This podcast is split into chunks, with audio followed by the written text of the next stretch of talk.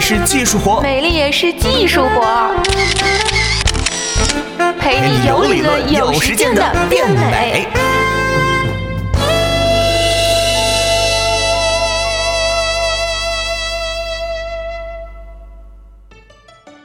欢迎来到今天的美丽也是技术活，我是果壳君左右。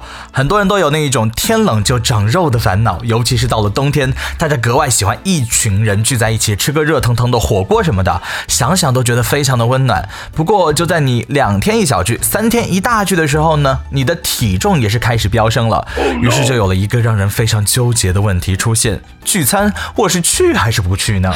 当然了，在吃货的眼里面只有去这个答案。其实聚餐在减肥期啊也。是可以存在的，只要你掌握好深深的套路。首先，作为一名吃货，你要掌握一点话语权。比如说，人家问你去哪吃，吃啥，点啥菜，千万不要做一个随便党，能决定吃什么，你减肥破功的风险也就没有了。而这也是你应该要傍身的技能。可是那些你决定不了的聚餐又该怎么办呢？别怕，今天就来教你啊保底的万能理论。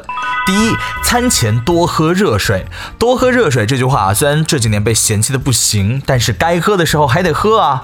吃饭前半个小时左右啊，狂灌自己几杯白开水、淡茶水什么的，把肚子填得饱饱的。开餐之后啊，也不会容易因为过于饥饿而狂吃不停了。有人说饭前喝水会稀释胃液，不利于消化。其实呢，想要把胃液稀释到影响消化的程度啊，起码也要将近两升的水。没有人会这么虐待自己的。另外，水消化速度其实很快，只要你的消化系统正常，就不会存在什么问题。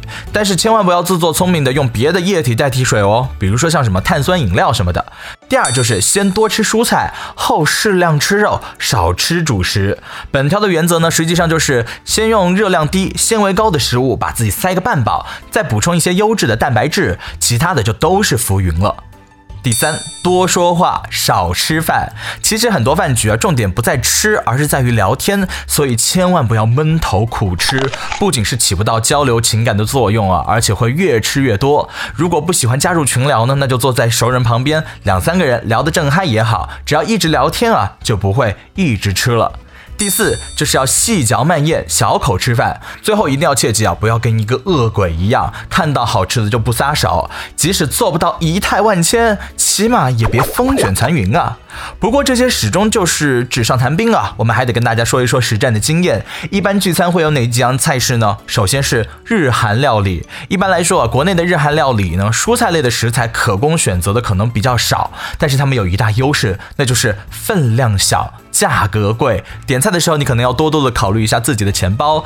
另外，日料当中呢还有不少的油炸食物，以及本质上是主食的食物，什么拉面、寿司、茶泡饭啦，睁大眼睛要躲避雷区啊。韩餐的话呢，除了烤肉加生菜，另外可以多点一些像什么蔬菜沙拉、各种汤类。如果你能决定聚餐时间的话呢，尽量要约在中午或者下午，避开夜宵哦。